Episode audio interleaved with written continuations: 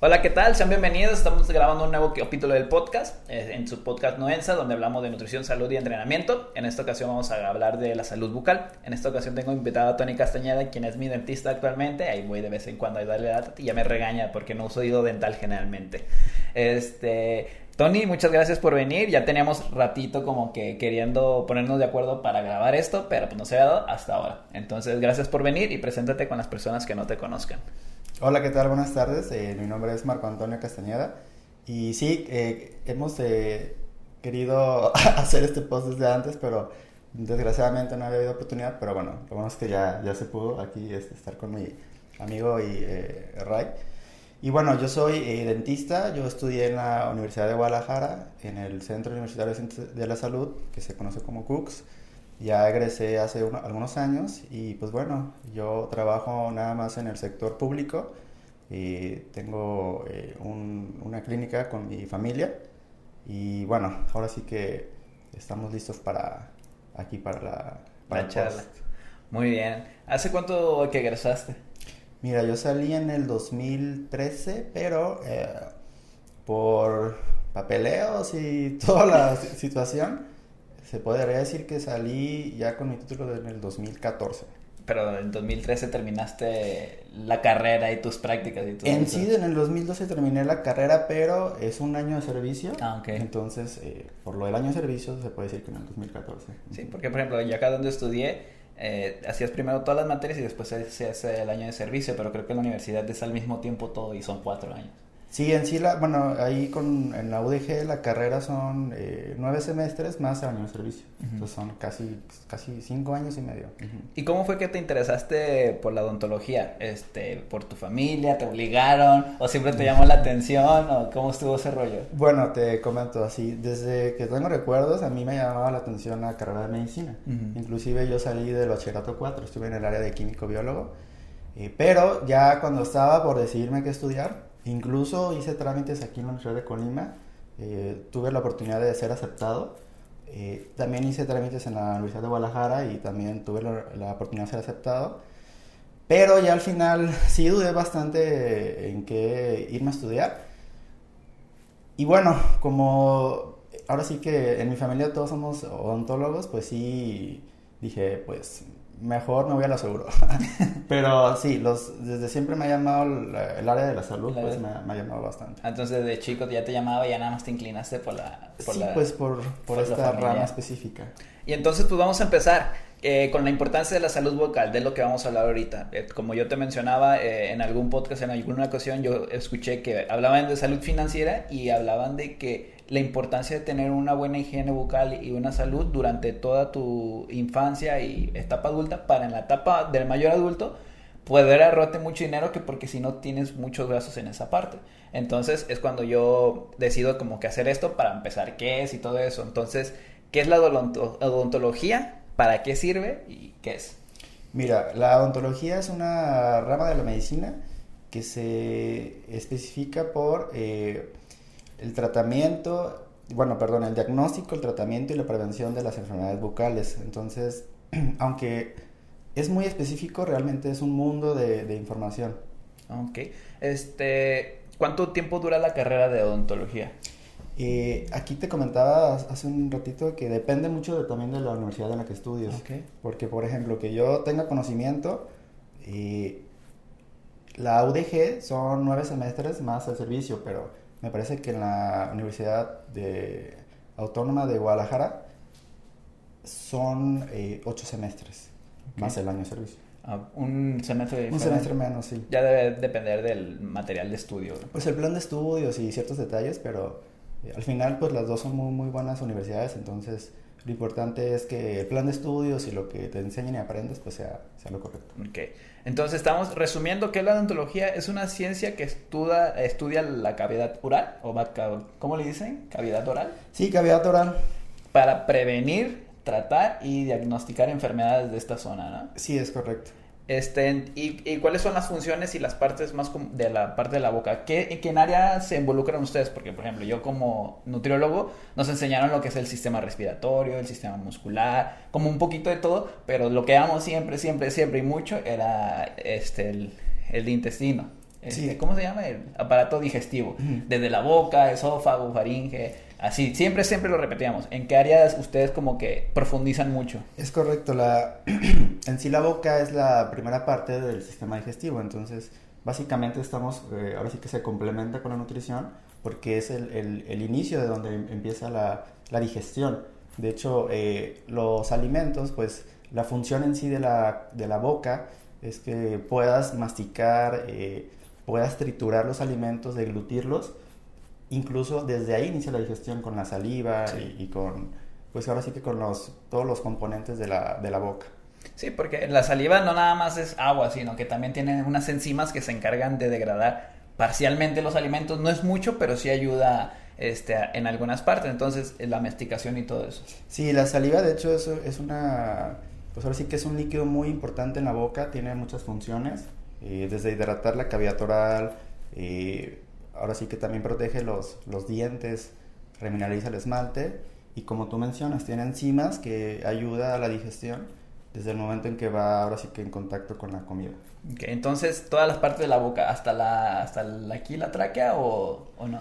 Se podría considerar que es parte de la boca, aunque ya para nosotros no entra en nuestra rama.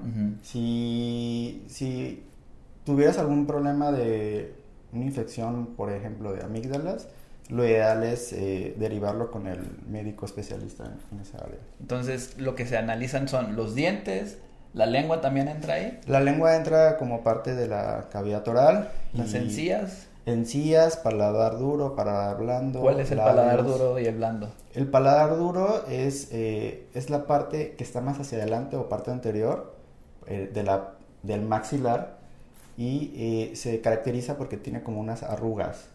Ustedes lo pueden tocar con su lengua. Y ya el paladar blando, bueno, pues es un poquito más blando. como, su nombre le dice. Su nombre, sí, que inclusive ayuda a la fonación porque se vibra poquitín. Entonces es como la parte más cercana a los dientes, el duro, ¿cómo era? Sí. Eh, y el blando es el que está más lisito hacia atrás. Y esto lo podemos palpar mediante la lengua.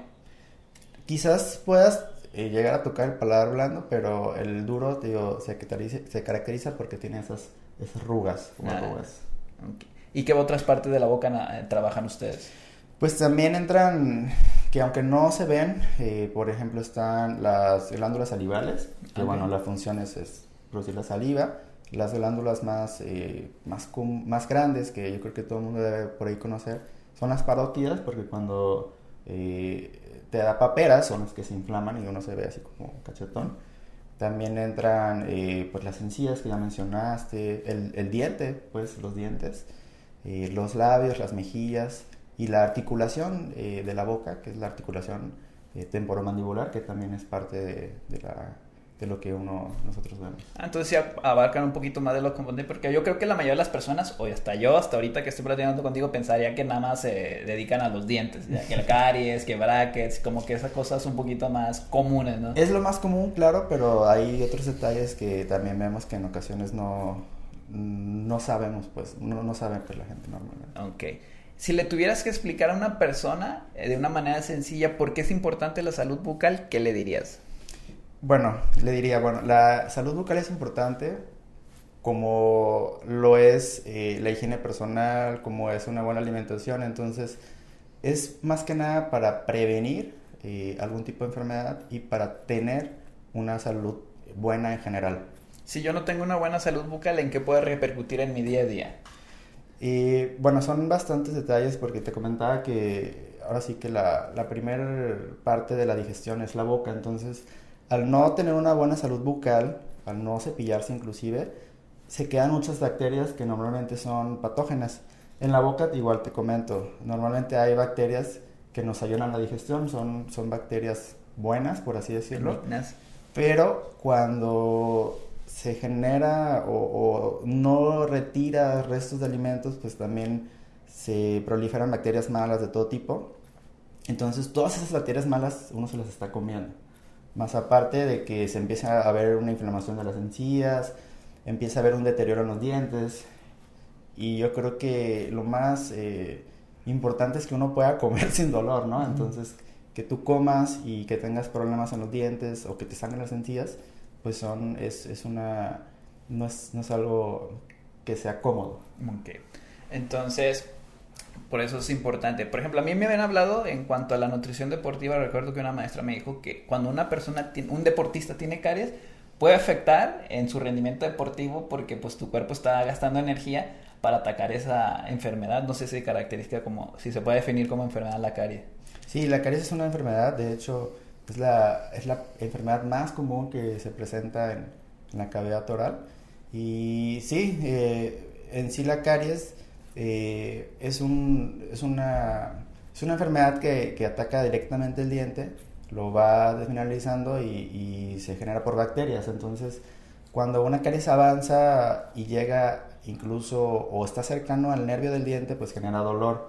Entonces, en ocasiones incluso puede generar una infección. Tú sabes que el sistema inmune, por el simple hecho de que hay algún problema, pues se va a estresar y esa energía que quizás puedas usarla para el rendimiento, en este caso de un deportista, pues la va a necesitar para tratar la infección, ¿no? Pero desgraciadamente no es algo que se va a quitar completamente a menos que acudas con el especialista. Ok, entonces la gran importancia. Y ahorita que hablamos un poquito acerca de, de, esta enfermedad, que es la más común y creo que es la que se hace más énfasis tanto en los comerciales de Colgate, este, en la escuela, cuando iban a hacer estas campañas de salud bucal de que se piense con flúor y todo eso, no sé si lo sigan haciendo, pero pues en mi, a mí me tocó hace ya varios años que sí nos fueran a, dar esas visitas. Y ahorita ya mencionamos eh, una de las enfermedades con las que vamos a hablar ahorita, pero vamos a enfocarnos en las enfermedades más comunes bucodentales, se le llama, ¿no? Entonces, empecemos con la caries, que ya la mencionaste, pero ¿cómo la podrías definir? Bueno, la caries te comentaba que inclusive es la enfermedad más común que se presenta en la cavidad oral. Es una enfermedad que... Eh, ataca el diente, lo, lo va eh, dañando, lo va corroyendo, es eh, causada normalmente por bacterias, la bacteria más común se llama Streptococcus mutans, y lo que hace es, bueno, tú sabes que las bacterias eh, al hacer su metabolismo, es decir, al, comerse los restos de alimentos que quedan en la boca que no retiramos en el cepillado, generan un, un cierto tipo de ácido, entonces ese ácido va desmineralizando el diente, por lo cual se va avanzando, ahora sí que lo que viene siendo propiamente la caries en el diente. Primero afecta al esmalte, que inclusive el esmalte pues es la capa más externa del diente. Les comento que también es el, el, tejido más duro que genera el cuerpo. Después está la dentina, que también la caries se va metiendo en el diente, llega a la dentina. Y es cuando puede empezar a haber eh, molestia o sensibilidad con los cambios térmicos, con alimentos dulces o incluso con alimentos ácidos. Y ya cuando de plano llega al nervio, que es la capa más interna del diente, es cuando ya hay un dolor muy fuerte que inclusive puede generar una infección. Por eso es que la caries en sí, eh, pues es, es, es, un poquito eh, intenso en el aspecto de que puede llegar a generar que se pierdan los dientes por, por, la, por ese tipo de enfermedad. Entonces, vamos a resumirlo. Es una bacteria que se localiza en el diente y por los restos de comida que no nos quitamos en un buen cepillado, empieza como a comérsela y ese es su metabolismo o digiere la comida y, ese, y el producto de eso es un ácido que se, va, se pone en el diente y va corriendo el diente hasta que puede llegar a la parte más profunda que es el, nervio, ¿no? Sí, bueno, es, un conjunto de bacterias, pues, digo, la, la más común es la, la Streptococcus pero básicamente es eso, es, es la bacteria, se genera el ácido, va haciendo el diente aguadito, por así decirlo, se va, va entrando en el diente y ya de ahí, bueno, va, sigue avanzando hasta terminar en, en varias opciones. Sí. Entonces, este, ¿cómo lo podemos prevenir? ¿Es, ¿Es, sencillo, es difícil o nada? Bueno, desgraciadamente también la caries es algo multifactorial en el aspecto de que hay personas que ya por genética, en la cuestión de la combustión de la saliva, de la anatomía del diente, eh, son más propensas a las caries, entonces sí se puede prevenir, pero hay unos que desgraciadamente le batallan más, entonces yo lo que siempre les comento pues a los pacientes cuando me preguntan es la mejor arma que tenemos para la caries es el cepillado, porque independientemente evitemos comer dulces, que es como lo, lo, que uno escucha más común de, oye, si comes dulces, si comes chocolates te van a salir caries, al final no importa, digo, sí es más propenso a que se genere por los dulces, porque tú sabes que las bacterias metabolizan muy rápido los azúcares, pero al final cualquier resto de alimento que quede en tu boca, las bacterias que están en la boca normalmente van a generar ese metabolismo y van a generar ese ácido. Entonces, al final la mejor arma es eh, el cepillado, es decir, el cepillado debe ser después de cada alimento y aparte la revisión, una revisión que normalmente lo sugerimos nosotros una vez cada seis meses. De estar checando que no hay alguna caries o que no se genere alguna caries nueva.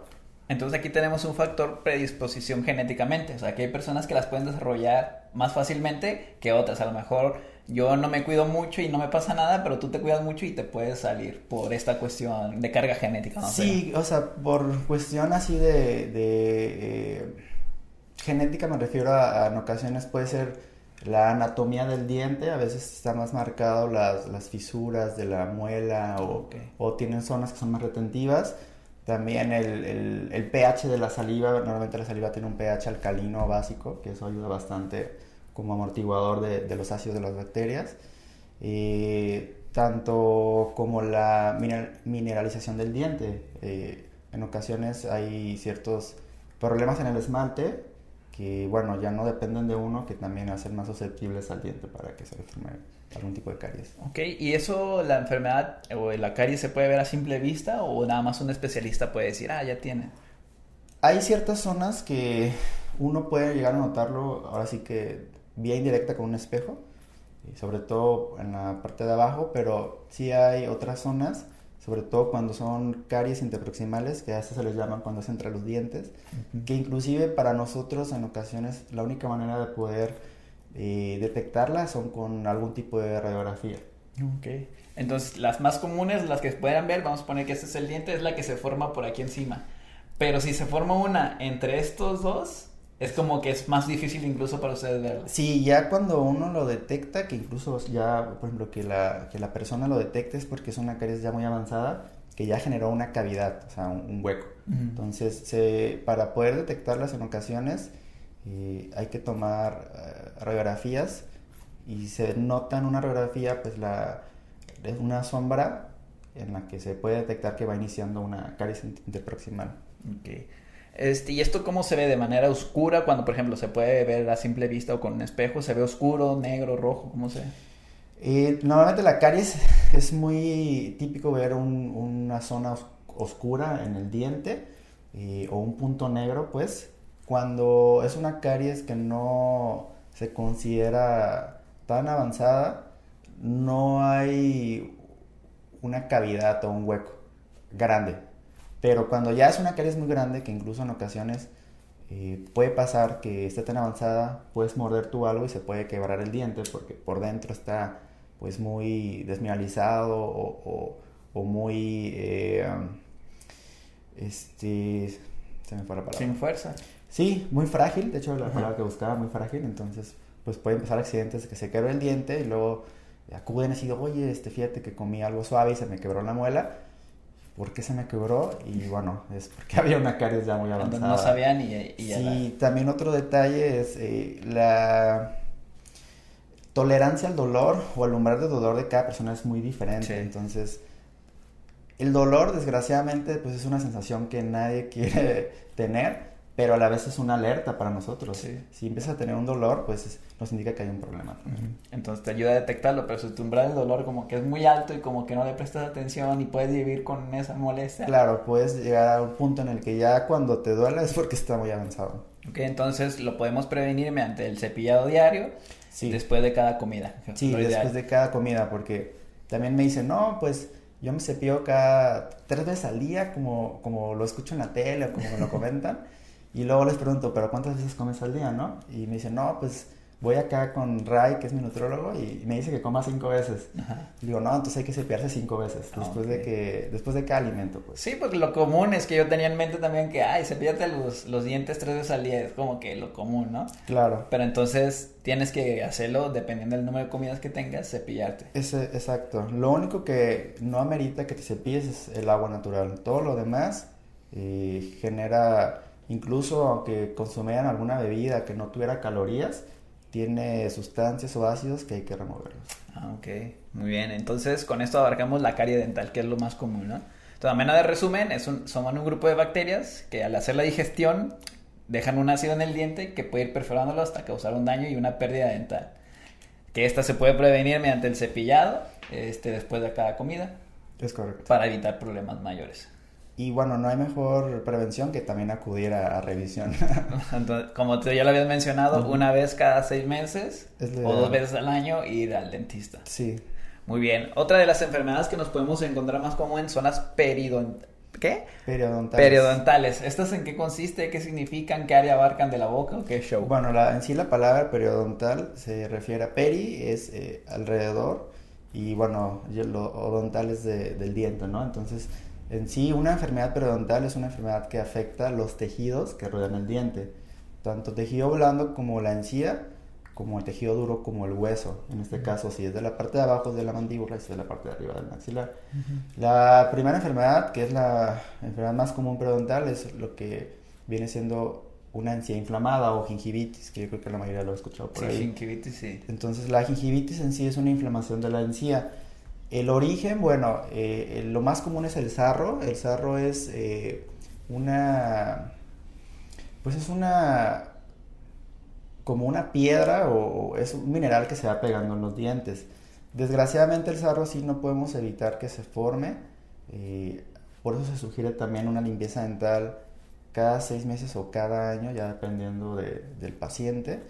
Pero si tú me preguntas, oye, ¿cómo puedo evitar que se me forme el sarro?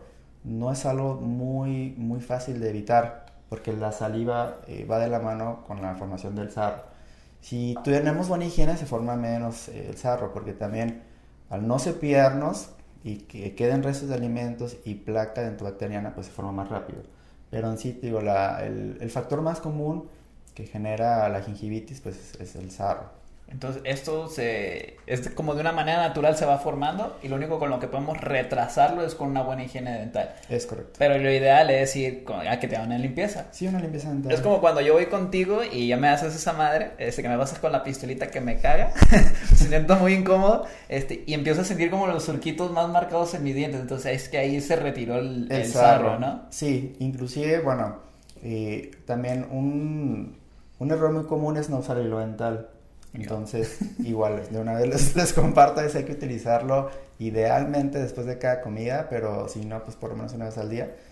Y sí, el sarro se va pegando en el diente, de hecho, la zona más común donde se forma el sarro es en la parte de abajo, por la parte de atrás de los dientes de adelante. Por donde pega la lengua, ¿no? Sí. En los dientes de abajo. Exacto. Entonces, eh, al, el sarro, como es un objeto extraño para la encía, al momento de que empieza a tocar la encía, la inflama. El detalle con la gingivitis, bueno, por suerte se trata fácilmente, pero si no se trata a tiempo puede evolucionar a algo un poquito más eh, avanzado, complicado, que se llama periodontitis, que es otro tipo de enfermedad periodontal. Es como que la gingivitis no se trata y está molestando y ya evoluciona, a esto, ¿qué se llama? Periodontitis, que ya estamos hablando de más que sarro es ya va involucrado bacterias que afectan pues tanto la encía como el hueso de, que soporta el diente.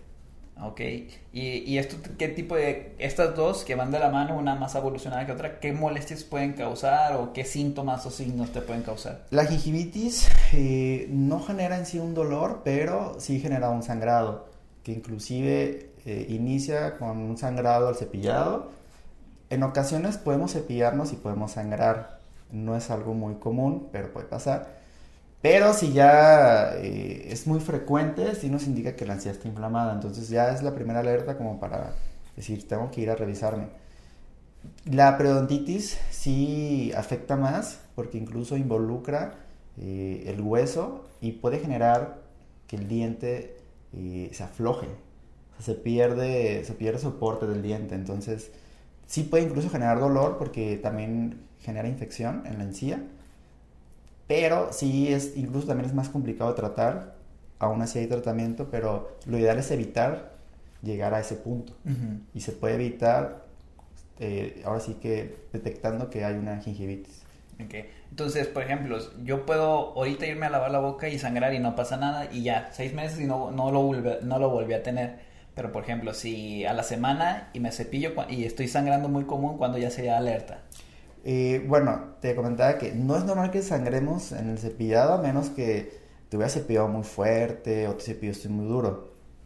Pero si ya usando un cepillo suave, y cepillándote con la técnica adecuada, varios días notas que estás sangrando o que incluso puede pasar que de la nada tu encía sangre o que aparte tú veas que tu encía se ve como hinchada, ya es como de necesitas revisarte. Ok, entonces no, no es común esta, pero sí se puede dar de vez en cuando por alguna mala técnica o un mal cepillo. Sí, exacto, o sea, de repente no los quiero asustar si de repente se cepillaron y sangraron porque puede ser que el cepillo estaba nuevo y estaba duro o, o se cepillaron muy fuerte o algo este, o también ah, en ocasiones se, se puede ahí este, empacar comida y, comieron en la calle, llegan a su casa, pasó una hora y la retiran y sangró porque la encía ya se inflamó muy rápido. Pero lo ideal es, si, si es un sangrado, sangrado muy frecuente, sí hay que, hay que ¿Hay alguna otra enfermedad de este grupo que son periodentales? ¿Sí lo dije bien? Periodontales. Nos dan la, la, gingivitis y ¿qué es la otra? Periodontitis. Periodontitis, que esta es la evolución de la gingivitis. Sí, es, es como un grado más, más avanzado. ¿Hay alguna otro grupo, en eh, otra enfermedad en este grupo o más comunes o no? Uh, esas son las más comunes este, de, de, en, en, ese aspecto, entonces eh, incluso hay una especialidad eh, que se llama periodoncia, que ellos ya abarcan ese... De manera más específica porque también en ocasiones se generan unos espacios entre la encía que se llaman bolsas, pero bueno, eso lo ideal es que lo, lo vea un, periodoncista. Ok. Venimos con otro, la pérdida dental o cuando un diente ya se pierde. ¿Esto por qué se puede dar? ¿Causas más comunes? ¿Cómo se puede evitar? Ok, bueno, te comentaba, los dientes están hechos para que nos duren toda la vida, pero eh, desgraciadamente ciertos factores como una mala alimentación, por mala alimentación me refiero a, que quizás no comas eh, los nutrientes necesarios, porque pues, los dientes están en una constante remineralización, más aparte alimentos que son muy duros. Eh, nuestros dientes están hechos para alimentos duros, pero no para ciertos alimentos. A veces me ha tocado ver eh, pacientes que me comentan que muerden huesos de pollo, de carne. No es lo ideal. o también eh, acá eh, cuando salen a, tomar y, y, le ponen hielo a, la bebida ah, y están mordiendo los hielos. Ah, yo soy de esos. Los dientes son muy duros, pero no es lo ideal también someterlos a una carga excesiva. Entonces se pueden ir fracturando y bueno, puede llegar un punto en el que por una caries muy avanzada, eh, en el que por una enfermedad periodontal muy avanzada se pierda el diente o por algún tipo de accidente también. ¿Qué, es, es lo que a, continuación? Pero entonces la pérdida dental generalmente va a venir acompañada de estas enfermedades que ya hablamos, una carie dental muy avanzada, una, una enfermedad de gingivitis este, muy avanzada que te hace perder el diente. A sí, la, la, razón más común para perder un diente o el origen es por una caries. Es decir, si un diente se perdió fue lo más común es una caries avanzada que ya le hicieron muchos tratamientos, pero desgraciadamente, o sea, siguió avanzando, siguió avanzando y bueno, se tuvo que, o se optó por mejor quitar el diente. Pero ya de ahí puede ser por eh, una pérdida del soporte del tejido del diente, es decir, que ya esté muy flojo, entonces también se decide mejor retirarlo, o por eh, algún accidente, pues que pueda generar un golpe, una fractura muy grande que ya no, ya no se pueda resolver. Ahorita me surgió una duda en cuanto a la caries. Si yo tengo, por ejemplo, yo voy contigo cada seis meses y vuelvo a ir de seis meses y como que ves que el inicio de una puede que retirar o salvar el diente, digámoslo, puedes eliminar por completo la carie o, nunca. Sí, eh, por ejemplo, la caries puede estar iniciando cuando va iniciando y se detecta pues lo ideal es retirarlo. Lo que se hace ahí es, con un instrumento rotatorio, se, se quita esa zona dañada de tu diente. Y bueno, ya ahorita hay muchas opciones para los rellenos que se pueden utilizar. Entonces, eh, sí se elimina completamente, pero eso sí es algo muy importante especificarlo. Puede volver a salir caries en el mismo diente en otra zona, entonces al final pues nadie se escapa del cepillado. Entonces, las mismas advertencias para eliminarlo o prevenirlo. Sí, o sea, aunque, la, aunque tengas caries, te las trataste, no puedes dejar de cepillarte. Ok. Otro grupo que también me encontré por ahí son los traumatismos bucodentales. ¿Esto sería como que un golpe y pierdes un diente como tal o...? Sí, bueno, no en ocasiones y sería lo ideal evitar perder el diente, pero sí, normalmente pasa más con los niños, sobre todo en una de 6 a 10 años, pues de repente juegan formas bruscos, se caen o, que ya lo aventaron y, pues se fractura el diente. Eh, de acuerdo al, tamaño de la fractura del diente, eh, uno ya evalúa si se puede conservar, que sería lo ideal, o si se tiene que quitar. Pero sí es una, es una causa que, que puede generar perder un diente. ¿Te ha tocado tratar con niños o alguna persona así? O de que llegó, ay, me chingué el diente porque me di en la banqueta, porque me azoté cuando iba corriendo. Sí, sí me ha tocado, inclusive, este, por suerte a veces le digo a la mamá que se le cayeron los de leche y bueno, se, va, se van a reponer con los permanentes, pero hay que igual tomar una radiografía para evaluar cómo están los permanentes.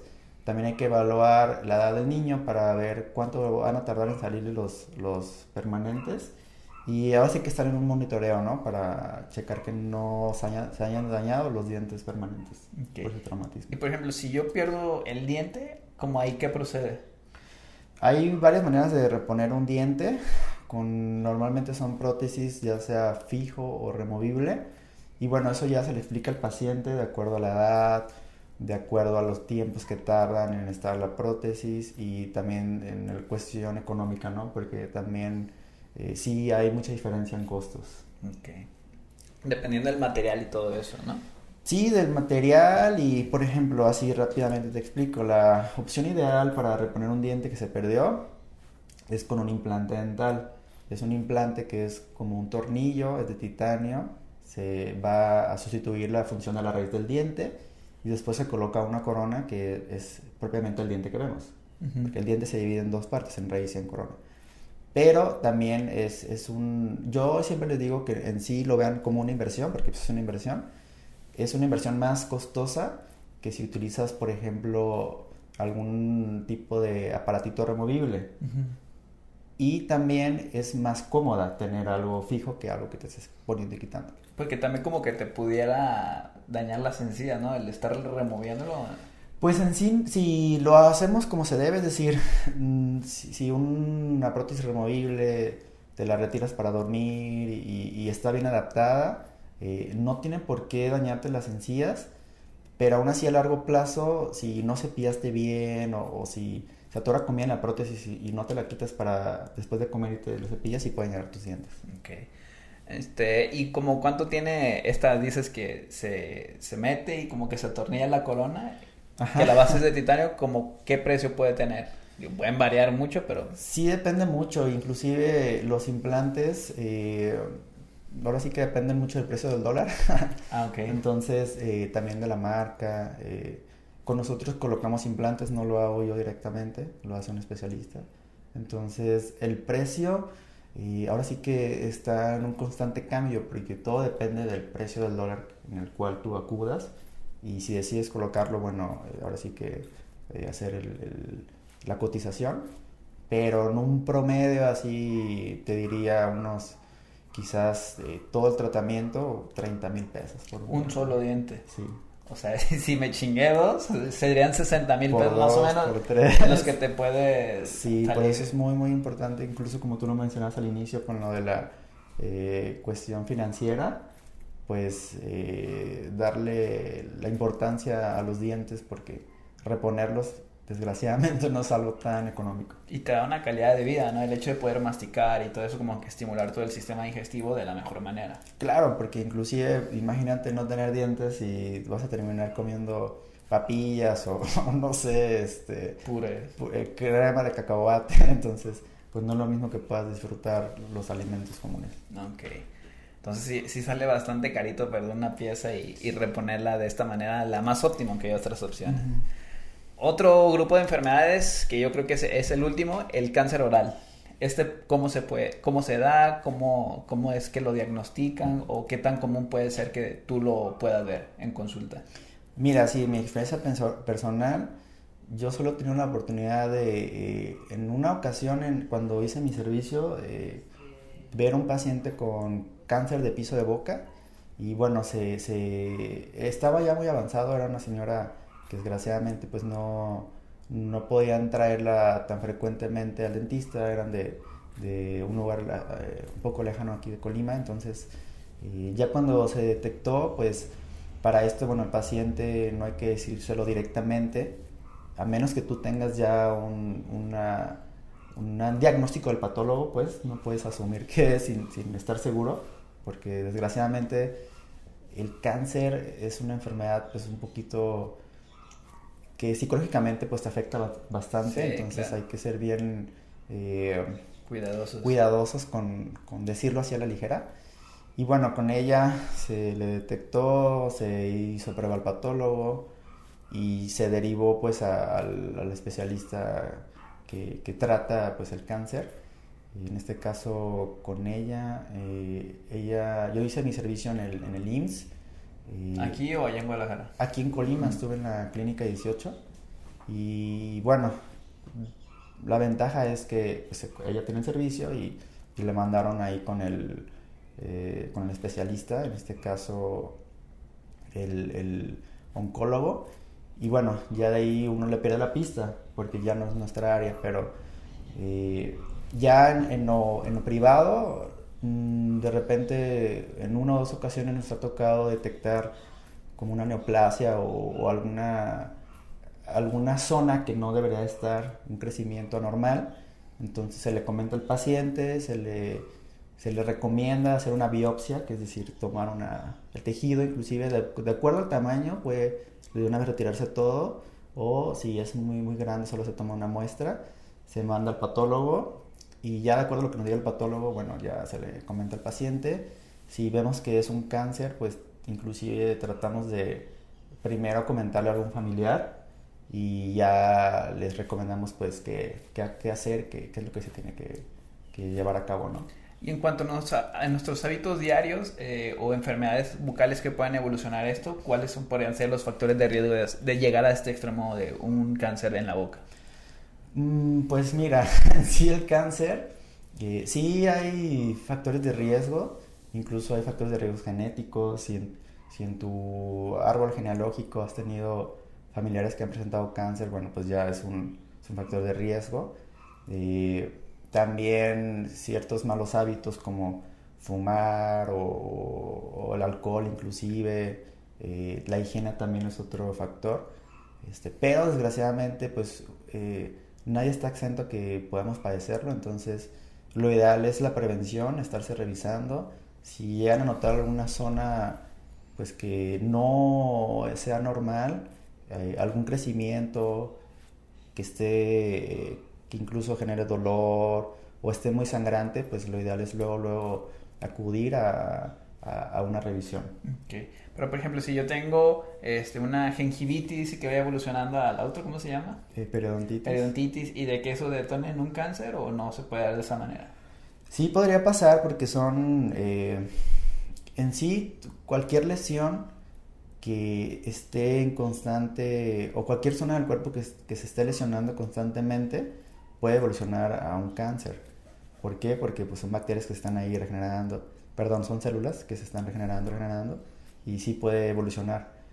Pero, mm, o sea, no te puedo decir en sí qué porcentaje, pero sí, sí es un factor de riesgo. Sí, también es un factor de riesgo. Entonces, el fumar, el tomar, tener una predisposición genética y tener algún tipo de enfermedad vocal que, no, se trató y que va evolucionando, evolucionando y como que este duplicamiento de las células hasta que hay un error en la transcripción y empieza a haber este acrecimiento anormal. Es correcto, sí.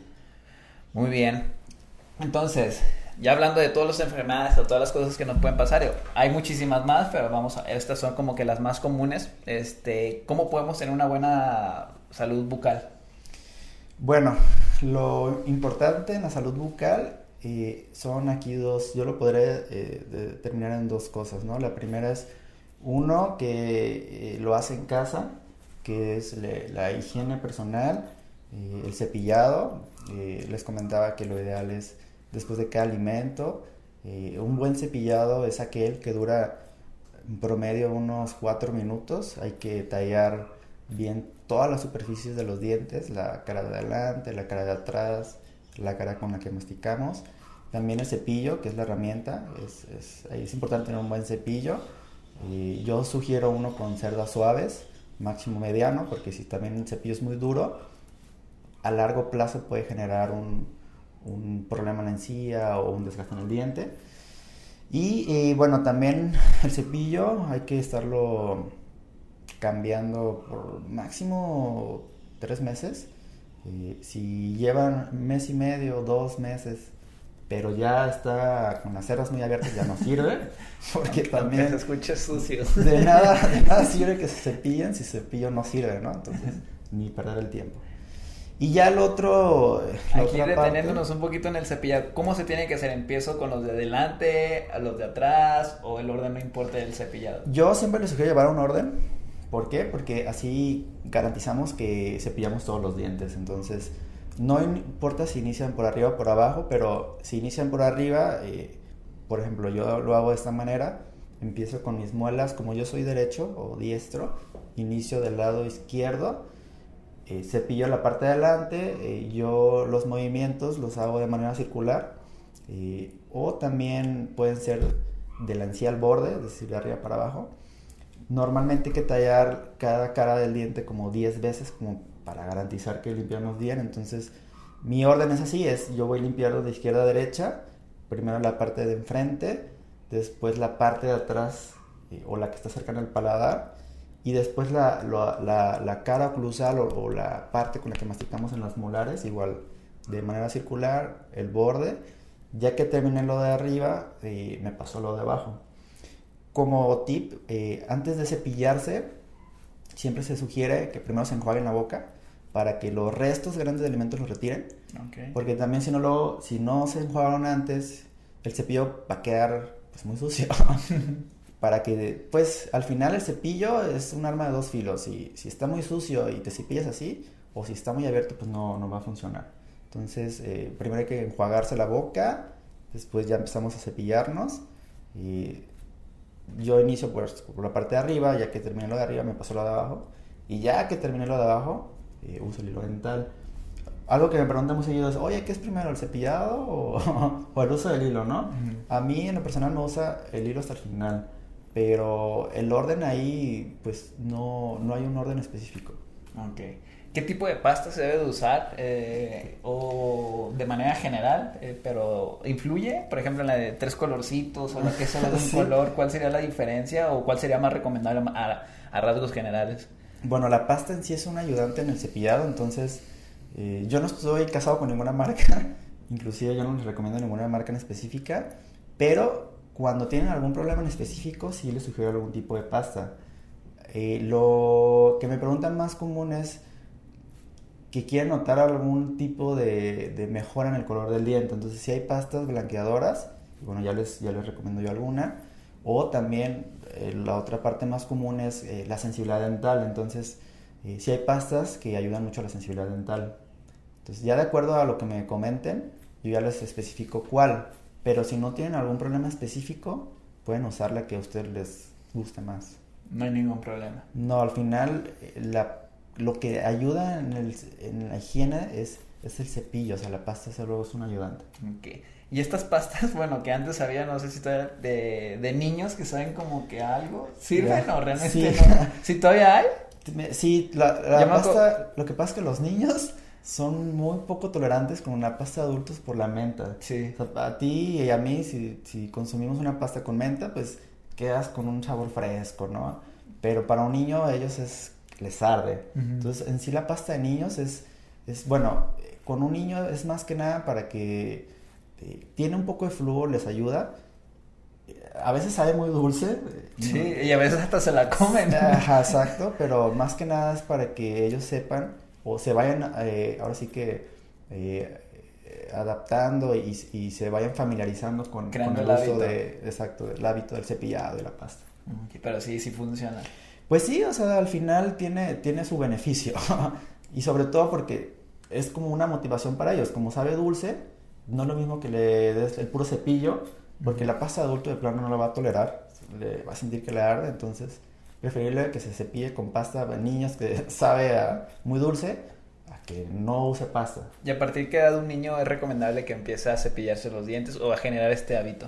Bueno, eh, con los niños, en cuanto le sale el primer diente, que en este caso el promedio es a los seis meses con los dientes inferiores, eh, el niño no lo va a hacer a los seis meses, obviamente. Aquí ya es, eh, ahora sí que es responsabilidad de los papás y darle la, higiene al diente. Aquí lo que se sugiere es, eh, lo más simple es con una gasa húmeda, tallar el diente un poquitín para quitar lo que pueda quedar ahí de restos de, la leche materna o, si ya está empezando a, con, con, la lactación. Pero de ahí en más es responsabilidad de los papás. Ya cuando el niño ya tenga mayor comprensión y capacidad de Sus motora. habilidades motrices. Exacto, ya puede él empezar a cepillarse. Uno de, de papá debe de, de, indicarle, ¿no? De, decirle, oye, hay que cepillarse. No lo va a hacer bien, pero lo importante es que vaya generando la Vaya generando. En cuanto al hilo, que ya era la parte que, que seguía a continuación, este, ¿cómo se usa? ¿Cómo va? El hilo es parte del cepillado en sí. Y eh, desgraciadamente el cepillo no va a poder limpiar entre los dientes. Entonces, eh, la única manera en la que podemos eh, darle limpieza a esas zonas con el hilo dental. Hace rato te comentaba de que hay unas caries que se forman entre los dientes que se llaman caries interproximales. Entonces, el hilo es una manera en la que podemos evitar ese tipo de caries. El hilo en sí es, es muy simple, es, no, es decir, no tiene ciencia, es simplemente pasarlo entre los dientes para que toda la placa o, o aquel resto de alimento que se atoró, pues podamos, podamos retirarlo o sacarlo. Entonces nada más es meter y sacar por el diente y ya. Bueno. tienes que hacer como que un, como una limpada de zapatos. Hay que... es un buen, un buen, ejemplo, pero sí, hay que meterlo entre los dientes y hay que hacer un tallado de, eh, de las dos paredes de los dientes que se están tocando. Como, como si fuera, como si quisieras lustrar unos zapatos. Ok, ándale, lustrar, esa es la palabra que estás buscando. Y después, ¿hay algo más que tengamos que hacer? ¿O el enjuague bucal, por ejemplo? ¿O ya no lo ves tan necesario si sí hizo los dos? El enjuague es, ahora sí que es algo que si lo haces o no lo haces, no hay diferencia. Si es que hiciste bien el cepillado. Entonces, es como si te dijeras, eh, si tú te bañaste y te, y te enjabonaste y te limpiaste bien, usar perfume ya es opcional. Obviamente el perfume hace que huelas mejor, ¿no? El enjuague es lo mismo. El enjuague puede caer en una, eh, como también en un arma de dos filos, porque si no te cepillaste bien y usas enjuague, vas a tener el, aroma y la frescura en la boca, pero pudo haber quedado comida y, no vas a saber, o sea, no te va a oler la boca mal. Entonces, el enjuague ya es un ayudante que si lo hacen o no lo hacen, no, o sea, no hay ningún, o sea, no interfiere en nada, pero si lo hacen, bueno, es, es porque hicieron un buen cepillado. Entonces, el enjuague no puede suplir un cepillado. Jamás, jamás. O sea, que no, ya se me hizo tarde, pues agarro el enjuague. Sí, no, jamás, jamás va a suplir el cepillado. O sea, nada más te va a quedar el sabor fresco, pero va a seguir estando sucio. Ah, ok. ¿Alguna otra cosa que tengamos que hacer en higiene dental? Y bueno, pues en sí, mm, el cepillado es, lo más básico, es la primera arma que tenemos. Eh, junto con el hilo.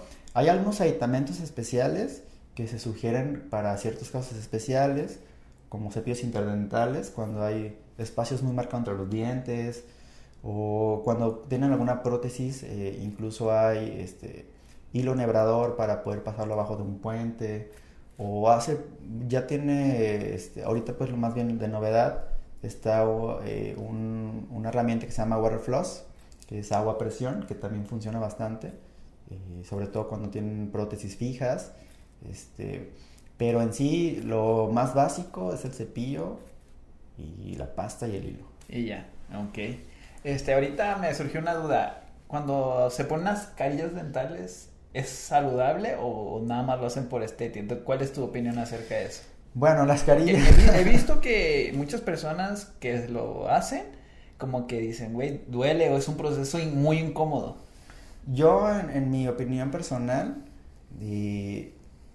recomendaría una carilla cuando tengas un problema en el diente, es decir, se te fracturó y está muy quebrado, o una caries muy grande y para que se vea estético y tenga su función nuevamente, pero desgraciadamente ahorita y más con las redes sociales, está muy de moda, que celebridades, artistas, lo que sea, se las colocan para eh, tener los dientes más blancos o porque los tienen un poco en mal posición. Eh, hay mejores tratamientos que son quizás un poco más largos, pero son menos invasivos en tu diente. Entonces yo solo los recomiendo cuando es por algo así muy de salud, que el diente está quebrado o tiene algún problema en el esmalte. Pero si es por estética, y no se lo sugiero. Yo les recomendaría mejor eh, checar otras opciones de tratamiento. En ocasiones es quedas con mejores resultados si enderezas tus dientes con brackets, te haces un blanqueamiento. Entonces, se ha puesto muy de moda, pero sí, sí tiene muchos, muchas desventajas o efectos secundarios. Uno de ellos es el desgaste del diente que, bueno, desgraciadamente ya no se recupera jamás. ¿Y qué? ¿Lo tallan o qué hacen? ¿Tú lo puedes hacer eso? Yo no lo hago porque no es... Eh, tu área de especialidad. exacto, no, no tengo esa especialidad. Con nosotros eh, va un doctor que las, las coloca, pero sí, se, el, el, diente se desgasta el esmalte. O sea, pero el, lo hacen a propósito. Sí, sí, sí, o sea, el desgaste se necesita hacer para incluso poder pegar la carilla.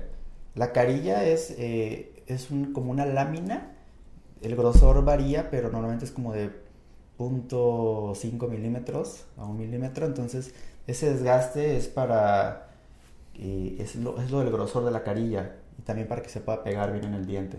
Entonces, eh, la carilla desgraciadamente es un tratamiento que no dura toda la vida, aunque está hecho para que te dure toda la vida, normalmente no, no, dura toda la vida, entonces en 20 años quizás tengan que cambiarse y de acuerdo a, cómo esté el diente, a veces hay que desgastar nuevamente más o, o terminan en, en, otro, en otro tipo de tratamiento como coronas, entonces se puede evitar eh, ese desgaste con otras opciones normalmente.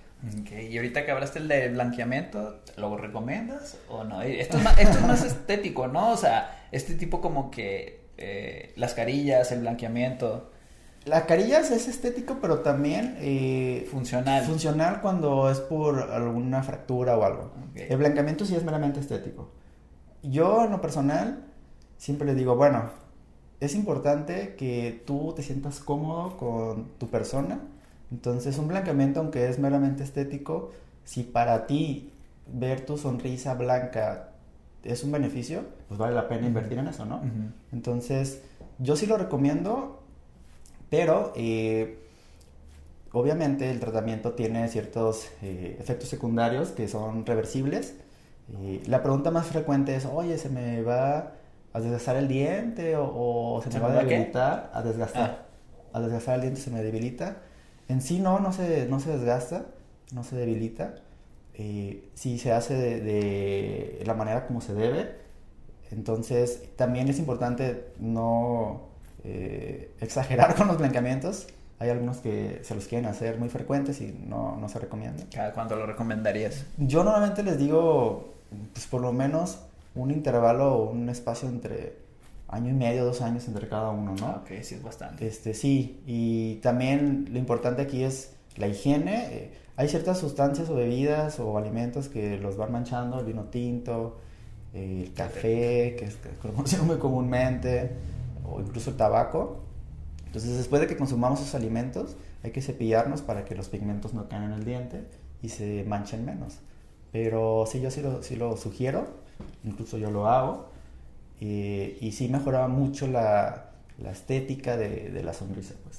Yo en una ocasión fui contigo y me los hice. Para mí sí, o sea, para mí sí me representó un dolor incómodo durante el procedimiento. O sea, me pusiste esa luz, ¿qué, qué es? Es una luz láser. Una luz láser y entonces haz de cuenta que yo sentí que me daban así en el diente, como me dan chistas y como que me ardía la boca. Incluso cuando venía para mi casa seguía sintiendo eso, pero ya después se me quitó y dije, ah, bueno, ya. Ya después siguió el tratamiento este de que, tenía, que tenía que poner un líquido y ponerlo. Y en los primeros que me dijiste dos, uno era ligero y otro como que más intenso, que uno era como de cuatro no me acuerdo, ¿eh? Uno era como de cuatro horas y otro era como de 20 minutos. En, o algo así, no me acuerdo. Eh, bueno, normalmente yo les A ver, tú. Eh, con, los, con las guardas, que son unos plásticos a tu medida. Eh, ya dependiendo, les doy para dormir. 8 horas pues, y después 2 horas al día máximo. Entonces, sí, eh, sí genera sensibilidad, eso se lo digo a todos. Aquí aplica como el gimnasio, ¿no? De si no duele no sirve.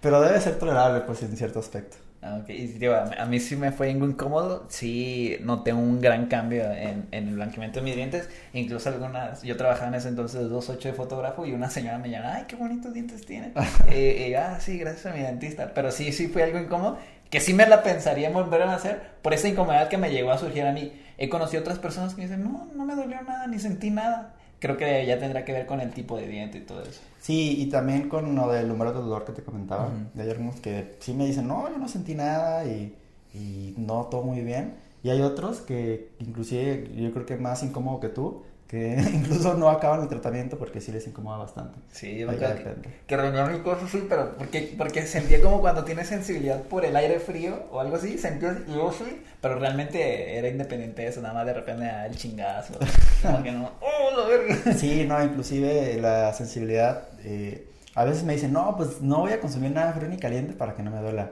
Y les digo, no importa, no importa si no consumes nada, si no comes nada, de la nada te va a dar esa sensibilidad por el efecto del blanqueamiento. Y yo creo que eso hice casi como 3, 4 años. Posiblemente, sí. Y ya por último, por ejemplo, esto de los brackets y enderezar los dientes, más allá de lo estético, ¿hay algo saludable en eso o no?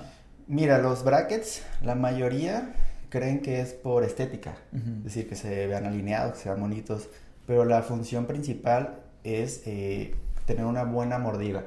Es decir, los dientes no hay que verlos como algo individual, hay que verlos como el conjunto que son. Entonces, si tus dientes están desalineados o muy apiñados, o incluso puede pasar que no peguen entre ellos, eh, pues desgraciadamente va a desencadenar a largo plazo problemas. Entonces, lo ideal es corregirlo, que con un especialista, en este caso igual yo no lo hago, pero mi hermano y mi, mi papá son ortodoncistas, ellos se dedican a eso. Y te digo, más allá de la estética es la, la función que va de la mano con la estética.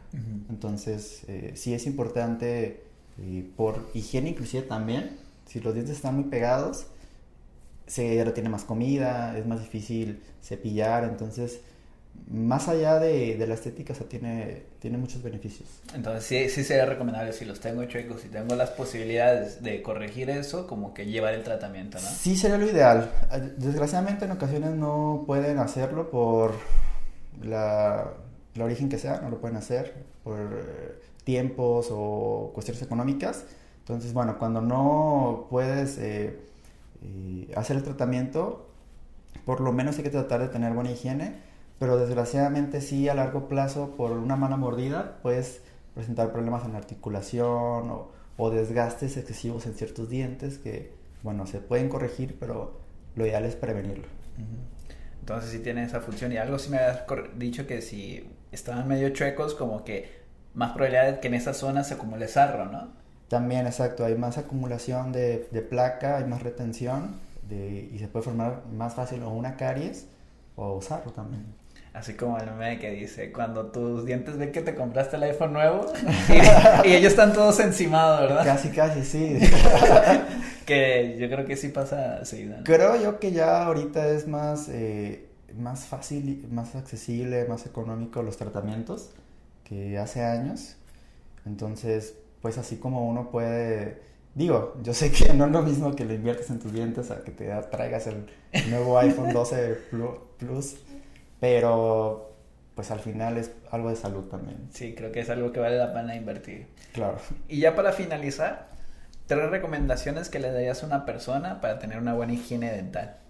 Bueno, eh, la primera es, eh, ahora sí que dense el tiempo para poder cepillarse.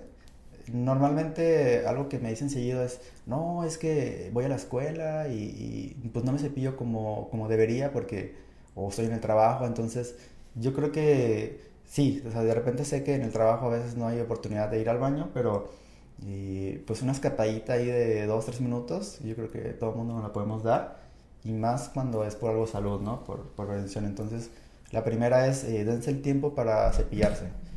La segunda es eh, dense el tiempo para revisarse. es decir, acudir a, al especialista o en este caso al odontólogo, porque en ocasiones creemos que estamos bien, pero a veces no. y desgraciadamente eh, hay algunas enfermedades que ya cuando te dan molestias a veces ya están muy avanzadas. Entonces la segunda es eh, acudir al, a una cita de revisión. Cada seis meses, como habías dicho. Eh, lo ideal es cada seis meses, si no, por lo menos una vez al año, pero lo ideal es cada seis meses.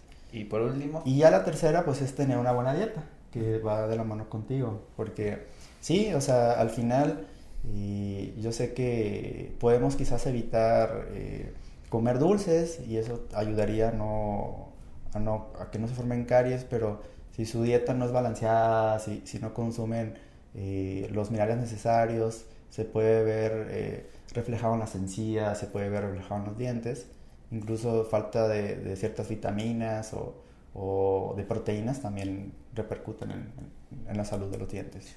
Ok, pues ahí tienen tres recomendaciones este, que son muy importantes para tener una buena higiene bucal, en la que ya vemos que podemos prevenir muchos problemas de salud, no solo en la boca, sino que pueden repercutir en otras cosas y ahorrarse un dinero a largo plazo, ¿no? Como tú lo dices, una inversión, gastar en eso ahorita para tener una buena salud dental durante toda tu vida y no tener que recurrir a un, a un ¿cómo se llama? Un reemplazo de diente que ya vemos que te puede salir bastante caro. Entonces, Tony, muchas gracias. Este, ¿Dónde te podemos encontrar? Número de contacto para que quieran agendar una cita contigo. ¿Dónde está ubicada tu clínica? Bueno, eh, les comento, yo trabajo con mi familia, somos odontólogos. Estamos ubicados en Leonilo Chávez Ortiz, es eh, por, subiendo por la avenida eh, de, Carranza. es correcto. El lugar se llama Castañeda Dental Center y cuando gusten ahí podemos revisarlos. Y tenemos redes sociales ahí en, Facebook, pueden mandarnos un, inbox. ¿Cómo está en, redes sociales? Eh, igual, Castañeda Dental Center. ¿En Instagram, Facebook? En Instagram tenemos una cuenta, pero la verdad... no la mueven. Sí, entonces es, Más por Facebook o eh, tenemos eh, tres líneas. y uno de los números es 312 31 322 55, que es la línea más común y es la más sencilla, yo creo que es más fácil también marcar y, ahí les pueden dar información o por redes sociales. entonces ahí lo pueden, si quieren agendar una cita y están en, por Beca Ranza, en el jardín que le, le dicen o le decían el Radical, ah, ahí, ahí está casi enfrente, este y pues, si no por los números o por redes sociales para agendar un problema, eh, una revisión o ya cuando tengan algo avanzado.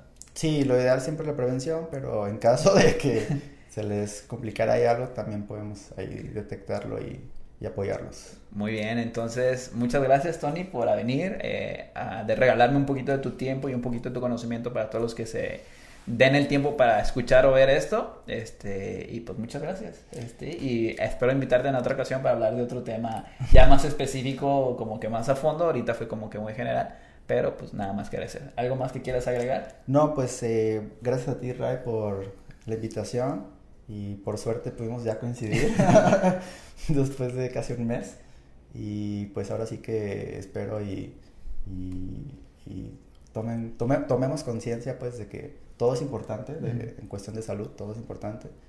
Y bueno, eh, por aquí espero nuevamente tener un espacio. Y pues muchas gracias, Tony. Este, yo creo que te estaría viendo como en dos meses que ya me toca mi revisión, lo que estamos viendo antes de, de, empezar a grabar, pues para prevenir cualquier problema. Entonces, a los que se dieron tiempo para vernos hasta el final, este, muchas gracias y nos vemos en el próximo capítulo. Hasta luego. Bye.